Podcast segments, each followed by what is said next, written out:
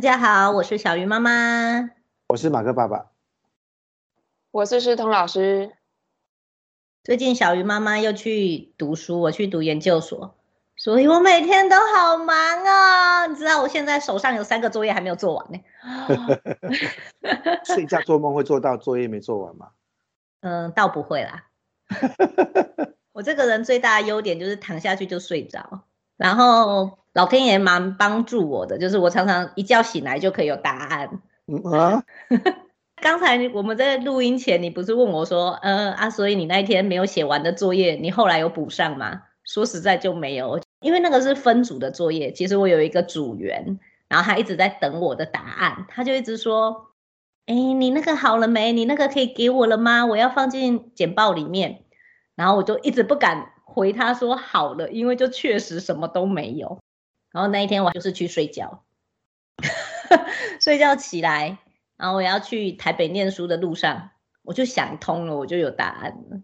你说我有没有把作业写好？有啦，在脑子里面写好了。所以是开车的过程让你沉浸心灵，还是应该好好睡一觉，让你想出答案？我觉得都很重要，哎，就是睡觉一定要睡好，尤其我们这个年纪了，没有睡好真的不行，你脑袋没办法动。然后师彤老师之前有给我一个建议，我也觉得很棒，因为之前我们为了要录音嘛，所以我们常常就是会花很多时间听别人的 podcast，所以我通常一上车我就会选我自己喜欢的频道，然后我就开始听。然后有一天我不知道为什么就跟师彤老师聊到这个，他就跟我说。你不能让你的脑子都一直很满啊！你需要清空它，就是要要有空白的时间。现在一个礼拜有三天有课，我要去台北，然后来回就等于六个小时，我就不会把这些时间都填满。有的时候我会听我喜欢的 podcast，那当然还有要听我们自己录的嘛。但是有些时间我就会刻意提醒自己是现在要放空。现在要放空，现在不要有任何的声音进来干扰我，甚至是不要有音乐。对，然后我觉得蛮好的，就是这两个月这样下来，我觉得那些空白时间，有时候我就会想到一些解答，不管是作业的或工作的或任何，你也可以试看看。真的，你要开始打坐咯？没有打坐。在开车哎，对啊，你开车在打坐，是被人家逼。类似类似嘛，就是说开始进入冥想状态嘛，对不对？就是要给自己一点时间，或者你也可以再做一些不需要花脑袋的，但就去想事情。昨天就想到一个作业的解答，我就想到一个很好的教案，然后我就太忘情了。用力给他催油门催下去，我应该会收到一个 超速罚单，我好想哭哦！真的、哦，这个没有破一百三、一百五，应该是不会有这种感觉的。我应该是开到一百三，没有拿到罚单就奇怪。好啦，我们今天要讲的是时间管理啦，因为现在真的是我人生中时间管理最极限，我觉得我把时间用到极限，要做的事情其实也很局限啊，就是。不能够发呆，不能跟好朋友去喝咖啡。然后我跟我好朋友约说，哎，好久不见了，可以什么时间来个早午餐？我排不出时间呢，所以非常的局限加极限。不管有没有去再进修，大部分人现在一定都有工作，然后也有家庭。家庭的时间除了要陪伴孩子，因为我们其实每一集都在讲陪伴，但很多爸爸妈妈给我的回应就是，哪有时间陪伴啊？回到家还是要做很多的家事。那你做家事的时候，小孩一直在你旁边，你要怎么就是好好听他讲话？甚至有一些爸爸妈妈工作还是没有做完啊，notebook 带回家还是要打开，然后小孩子又凑过来跟你说：“妈妈，你知道吗？今天我们班发生了什么事？”你跟他说：“嘘嘘嘘，走开走开走开，我工作还没有做完，你在这边跟我讲你们班。”那以后小孩也不会来了嘛。所以在工作、家庭这之间，到底要怎么做时间管理？我觉得这本来就有一些为难。但我前面先想要讲的是工作，因为我觉得我们三个人的组合本来就是一件很有趣的事情，是我们都不是做单一个工作。我现在是工作，然后还有进修。那诗彤老师他手上本来就不是只有一个工作，那马克是很多不同企业的顾问。所以时间必须被分配、被分割，大家到底是做什么样的管理，然后让手上的案子都可以如期的完成。我们先来听听马克好了。哎呦，好可怕啊！对，时间好难哦。哎，我从开始创业才第一次真正发现到时间很难处理。你看，我们以前在读书的时候，爸爸跟你说，妈妈跟你说去写功课，然后去干嘛干嘛，你都只做一件事情。其实你也不用做其他事情。所以呢，妈妈会跟你说，你不要来厨房，然后呢，你也不要出去玩，你就专心写功课。虽然你都不太专心呐、可是呢，可是至少你大概都只做一件事情。那突然一出社会，你就发现你要开始租房子、做工作完，你还要回家处理事情。你突然发现一天好多事情要处理，然后再来到了公司以后呢，老板给你的工作任务是多到哇，你真的很难想象，每天真的是很想很想死哎，真的 超想死的。当然这么多年就过去了。突然在前几年，我又用了一个员工，这个员工是某一个科系第一名毕业的学生。第二个礼拜吧，那我们就有一次去送货，送完货以后，在车上就哭了。我说：“你怎么哭了？发生什么事情？谁欺负你吗？”他说：“我都觉得事情做不完，我时间都不够。”我说：“你为什么这样想？”他说：“我以前读书，我每天都可以把书看完，每次都可以在考试前把所有东西准备好。”他说：“我来工作以后。”我从来没有一天把事情做完过。那那时候我们就讲句话说啊，没关系啊，每个人都差不多。你看，这反映了一个很有趣的地方是根本做不完。但是因为你还在公司里面嘛，所以呢，它还是有一个固定的频率在运行。虽然做不完，它还是相对简单，因为一定有人逼迫你做不完，什么时候要交啊，延多久啊，你要被逼迫嘛。那突然创业以后呢，没有老板了以后，你突然每天起来要鞭策自己。该做什么事情，可是常常哦，像我们这种很懒散的人，常常因为追了一个剧，今天就都在剧情里面轮转。譬如说看到鱿鱼游戏，有人说了，今天就一定要看完呐、啊，你知道？我们就是下去就停不下来，所以我们就会常常看完了晚上了，这些事情都没有做了。创业才慢慢发现一个事情，是你必须把时间分割到你自己觉得很不舒服的状态啦。那我也认为说，真的有点晚学时间管理，尤其在读书的时候就应该学习。我现在的时间管理方法，我前一天大概不论多晚，我就会去写明天要做的事情，然后去排程。呃，以目前我执行下来，一天只要能够把前一天记录的事情完成六十趴，就已经很厉害了。利用工具可以追踪你的所有的工作，所有的时间点，但就很怕突发事件。譬如你都设定好你要干嘛，心情都准备好了。突然间有一通电话来说，哎，谁怎么怎么怎么怎么怎么了？你就突然打乱了所有的行程。就最难的就是如何把意外发生的事情消化，再跟上步伐。我觉得这也是我一直在学习的事情。有啊，我前几天发生的突发状况就是，我那一天应该要冷静下来，然后写很多字，因为作业要写字。那个突发状况就是大姨妈来了，没有血液在运作，所以就很笨啊，根本就写不出来。可是就是有一个期限啊。后来我还是决定放过自己去睡觉。嗯，放过自己还蛮重要的。人生一定会有突发事件，你看连大姨妈都可以变突发事件，这还是自己来的嘞。如果外面来的突发事件，那真是没完没了。好了，来听听诗彤老师吧，怎么做时间管理？我的时间管理很差。竟然扣我讲这个题目，我会先把一到五大概早中晚讲好今天要做什么，有点像网格状的功课表这样。可是。我根本就很难照着那个执行，就今天就不对劲，就不想做这个，我就没办法。所以你说时间管理，我真的不够资格来说。我只有在上课的时间、跟开会时间、跟人家约时间一定会出现，其他的时间就是这礼拜有做，但是他就不会照着我原本预定的表格。但是现在会有一些节奏，因为事情 run 了一一些时间以后，就会发现每一件事情大概花多少时间来做，我们心里会有个底。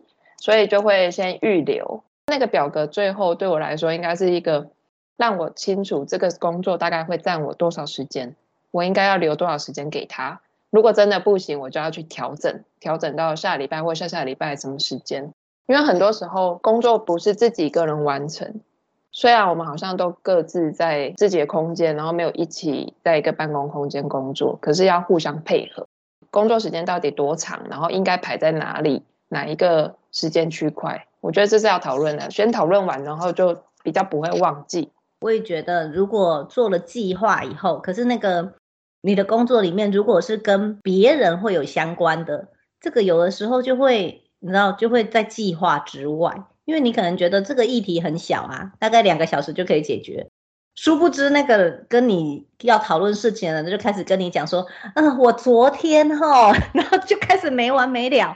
Oh my god！所以可能一整天都贡献给他了。这个马克一定很有感觉，对不对？笑得这么开怀。是谁说前天师彤老师跟我们讲解动力很快，然后一讲解就半天？没有两个小时，对啊，两个小时而已啊。那个小叶老师早上跟我们说很快很快，他说很快。哎、欸，我整个动力那个赛画展的活动就只跟你讨论这两个小时哎、我们不需要你了耶。你知道我们想到很快说啊，大概五分钟讲完了，两个小时不算很快，两个小时是一个一个时间点要去空下来。好，话说马克顾问每次找人家开会都是一天八小时计算的，当然要收钱的。我们讲越多，对这客户才是贡献啊！你占用了人家人生，我应该跟你收钱。哦，那我以后讲一个小时，钱照收。完了，这两个开始吵架了。呃，贾老师刚刚说的没有错哈，我我们其实最大的问题就是人跟人的沟通里面，其实时间会拉很长。譬如说我上上个礼拜帮一个客户上课，那表定课程是要上一个半小时，但是对方就很开心，想要继续问。一直问问题，又问了四个小时，那当然后面工作就没办法做了。后来慢慢发现，你每天定的工作里面，你大概执行六十趴，那另外一半事情就是如果有空闲时间再来做，基本上你没办法完成这个事情。其实我们都还需要跟别人讨论，那跟别人讨论的时候，互相之间理解是有难度的。你光要去达成一个共识，它就需要花一段时间。那这个时间是你没有预期的。必须把这时间都加进去。你一旦加进去以后，你就发现，对，它其实照了你的时间轴在做。可是如果我们要用过去定这个很细节的时间，我觉得难度很高。再举另外一个例子，是我上个月在执行番茄时钟，二十五分钟休息五分钟这样子慢慢执行，超难的。只要一通电话就可以把番茄整个切碎。番茄时钟它真的只能设定在。所有的事都不管的状况之下，我只做我自己的事情，所以我觉得现在手机也越来越方便嘛。你知道 iPhone 现在可以设定很多时间，譬如说工作时间啊、睡眠时间，那个电话不会进来呢，讯息也不会进来呢，就你完全都会跟外面阻隔。你有时候只能取舍这件事情不处理。那尤其是我们当顾问的就很麻烦，你知道客户突然说我有个问题要请教，你一定不可以跟他说我没空。晚一点再说。你说好，马上说，请说。这种人就是切碎番茄的一把手。但是这个是我们的现金来源，番茄怎么切碎都没关系。太写实了，好好笑哦！原来我就是切碎番茄的那个刀子。你是帮我去买牛番茄的人。等一下，等一下，你好像搞错番茄钟了。番茄钟不是这样用，它是让你专心，所以你被切碎，你很正常啊。哎。对啊，所以我说你没办法专心啊。你是用来管理你的时间，所以你不能用番茄钟啊。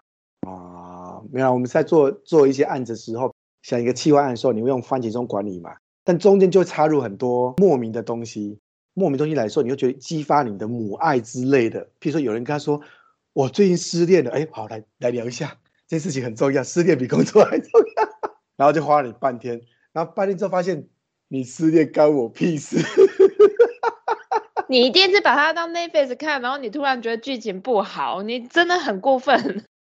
呃，不是啦，是事后才会这样觉得，可是觉得很神圣啊，我们就应该帮人家。这些工作哪有重要不重要？先拨开，拨开，拨开。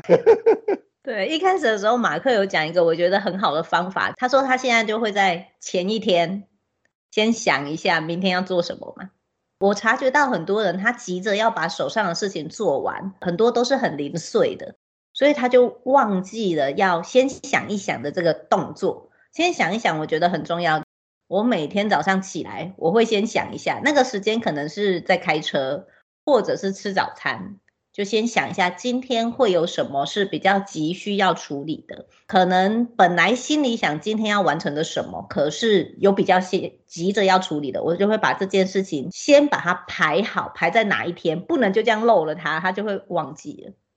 所以也是要帮他排成排好。所以在做事之前，先想一想这件事情很重要。那当然，现在手机有很多的那个 app，它都可以帮你排程，我觉得都挺好的，还可以勾啊。现在的那个 app 很多诶，花俏的嘞。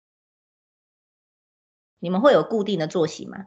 每天早上起来就是习惯做什么，或者是我每天几点到几点，我就是习惯做什么，或者你有一个工作，你就会习惯在某一天去做它，有吗？你们会有吗？我是肯定不会有啦。不过哈，有个作息我觉得很重要，就是配合对的场域做对的事情，其实记忆力是比较容易恢复跟容易使用的。他们的研究报告是说，你在海边听一首歌，你这首歌听完了以后呢，你到教室里面播这首歌，你记不起来。可是呢，你再去到海边，然后再播这首歌，你就马上记住它所有的旋律。所以他说。脑子记忆很特别，就是它必须配合周遭的场景跟所有的背景音乐，会让你记忆更深刻。我个人是没有一个固定早上一定要处理什么事情，但我起床第一件事情就是一定要离开家里面。你在家里面没有办法好好工作，你会想说：哦，这里这么脏，还是整理一下好了。那只兔子好像应该带它出去遛一遛，它看起来眼神很忧郁。然后你就做完，又发现哎，中午了，惨了，我本来预定的事情该怎么办？所以我就会。逼迫自己起床，然后跑去星巴克，坐在那边，然后坐那边以后呢，至少先把今天要做的事情给展开来。这种就是仪式感，就好像你回到办公室有个办公桌，那旁边这个陌生人就是你的同事，大家就在一起孤独的工作着，因为都不认识嘛，哈。那那个仪式感就会让你很容易进入工作的状态。呃，我最近开始练习节省更多的时间跟体能，开车其实可以很专心，可是有时候真的很累啊，所以我就选择说都坐火车啊，坐公车。所以我每次要去跟小老师那边开会，其实我的会议是十点，我都必须六点半坐火车，因为只有那时候有火车，其他时间没火车。但是那个时间我就。我在火车上就也可以听，譬如说 Podcast 什么都可以做，而且我其实到开会地点其实才八点之前，我又可以跑去新插科跟路叉沙，又可以继续工作两个小时。但这两个小时大概我就可以把今天要做的事情再重新做一次分配。我觉得对我来说，咖啡馆是一个很我自己很重要的仪式转换的地方。我要开咖啡店，在你家旁边，要有无线 WiFi 哦。而且要好，很简单。而且要好坐的椅子哦，只赚你的钱。我我忘了跟大家说哈，其实咖啡厅很可怜，因为我都买了他的咖啡杯，然后里面都是装 CT 咖啡。难怪他不能讲星巴克，他要讲星巴克，原来就是这个原因。对对，我都没有买他的咖啡。工作也很有趣，就是我觉得有一个那个享受孤独的感觉，工作都要跟人配合。可是很妙的是，当你要处理自己的工作，一定要把自己找到一个可以闭关的位置。每个人有他的习惯，像我现在习惯就是在我家餐桌，我要在这里，然后我就可以很放松的做，例如说写文章啊，或者写作业。而且我现在就会固定给自己一个区段的时间，我就是要好好坐在这里，不然我也是跟你一样啊，就是会想要洗衣服啊，会想要去把那个被单拿出来晒一晒啊。结果是我做不到。对啊，当一个家庭主妇或主妇，家事很重要哎。不行，我现在就是要提醒自己，就是我现在要做的事情。不做呢，马克顾问会给我白眼的。你知道我家有很多空间嘛？我每一个空间我都去试过，让我自己觉得最舒服，然后写字会最顺畅、最流畅的，我就发现就是这个位置了。我有个地方我很喜欢，但是大家觉得很瞎。难不成是马 厕所吗？我 那味道不行。我会跑去那个高速公路的休息站工作。啊，你好奇怪啊！因为呢，那里的人来人去很快，然后没有人会在意你。在平日的时候人也不多，你就一个人在那一个地方，哎，很好工作呢。我超喜欢在那个地方，而且工作完了以后呢，你还可以出去外面散步再回来。停车免费耶。对，这是我觉得最特别、最神奇的地方，很棒哎，好像蛮不错的，下次可以试看看。对，每个人都有一个能够让自己专心的角落啦。那思彤老师该不会去大雪山才能够有？我不用啊，那里是去 疗愈的。我的方法蛮特别的，我其实只要想做事的时候，我坐下来就会开始做。但是我有一个毛病，就是会一直做下去，做到没办法停。可是我身体会受不了，我会觉得很想动一动，然后我就会去洗个米，煮饭煮下去，做事做一做，又下去，然后烤个蛋糕，然后烤完之后再继续做，或者是时间到了，我可能就是资料看一看，然后开始跑步，就开始把刚刚的资料拿来在脑袋里想，然后想完之后，我就会整理完，然后回来就可以把它写出来，或者我就想起来我要跟谁讲什么事情。但是跑步那段时间，那一个小时、一个半小时，我就很专心在跑步。只是我的脑袋里面可能有很多东西在想。所以跑步这种时间，我觉得就跟开车一样，挺好的，就是可以想事情，嗯、强迫自己很专心。哎、欸，我真心发现你们在录音都不会动、欸，哎，为什么都不会动？你好很专心啊，你好烦哦。你连工作场所都要那个人来人往，扫地阿姨走来走去。欸、真的呢，真的呢。我我后来发现星巴克还有一种，你知道那个椅子很高的地方，对不对？就高脚椅的地方，我都站着工作，效率特别好哎。因为脚特别酸，很想要赶快做完，赶快坐下来，效率很好哎。哎、欸，真的，每个人在做什么事的时候，可能有他的习惯。像我最近就发现，我讲电话一定要走来走去，我没有办法坐着讲电话。坐着讲电话，我会不知道讲话会卡住。所以我就会站起来，然后走，一边走一边讲电话，我会觉得我讲话更流畅。会不会是因为当老师的病？当老师就是要走来走去，一直讲话，有没有？是不是你的脑子的动力是来自于脚步？写文的时候没有，写文的时候没有要走来走去，好累啊。可是写文到我会要七步成诗啊，要走才会成诗啊。七步成诗是被逼的吧？好，要掰一下嘛，掰一下嘛。所以思彤老师，你写文要走来走去？我就写个一下，然后站起来动，你就再来写一下。可是那个动一动就在想啊，我也不是真的边动边写。所以你也在动啊，你要叫人家不要动。我不会在录音的时候动。啊，尽量不要动，尽量不要动。我们椅子声音太大声了，不要动，不要摸滑鼠。真的，我们刚才都在讲我们自己工作的时间管理，其实大家就发现，身为一个成年人做了时间管理都觉得有困难的。然后当变成家长的时候，你知道我现在真的觉得很可怕。像我就前几周的时候，是我自己期中考，然后两个女儿期中考，好，三个人期中考不是在同一周，所以一开始第一个期中考的是兰姐，因为她已经五年级了嘛，我想要督促她，就是也做好自己的时间管理，所以在她期期中考的前几周，我就开始预备这件事情，就是陪着她去学习时间管理。所以我可能就会在前几周的时候就开始帮他排说，呃，我们一起来复习社会，我们一起来复习自然，就开始做这些事情了。然后到了他期中考结束那一周，我觉得我自己超棒的，我怎么可以帮助我的孩子认真的去执行这件事情？然后我就放松了，我忘记后面还有老二的期中考跟本人自己的期中考，所以就每况愈下，噔噔噔噔噔噔。啊，时间管理真的好难哦，尤其是一个妈妈，我完全忘了我们家萱妹也要考试这件事情，然后都是她考完了我才发现，对耶，你今天去学校期中考，哎，妈妈连早餐都没有好好帮你准备，随便就叫你去了。妈妈还跟姐姐，就是兰姐，在期中考那周，我还跟她叮咛说，姐姐，今天是期中考，我们要好好的补充蛋白质，因为蛋白质可以让脑筋变聪明。就到了选美的时候，谁有管什么蛋白质，准时上学就好了啦。老大照书养，老二随便养。就是又回到小时候，自己的时间管理也是这样啊，一直逼，一直逼，逼自己到一个考试结束以后就放松了啊。可是我们现在已经是成人了，其实不能这样。就是你的工作没有一个期中考，这关过完还有下一关，还有下下一关，就跟我现在遇到的事情一样。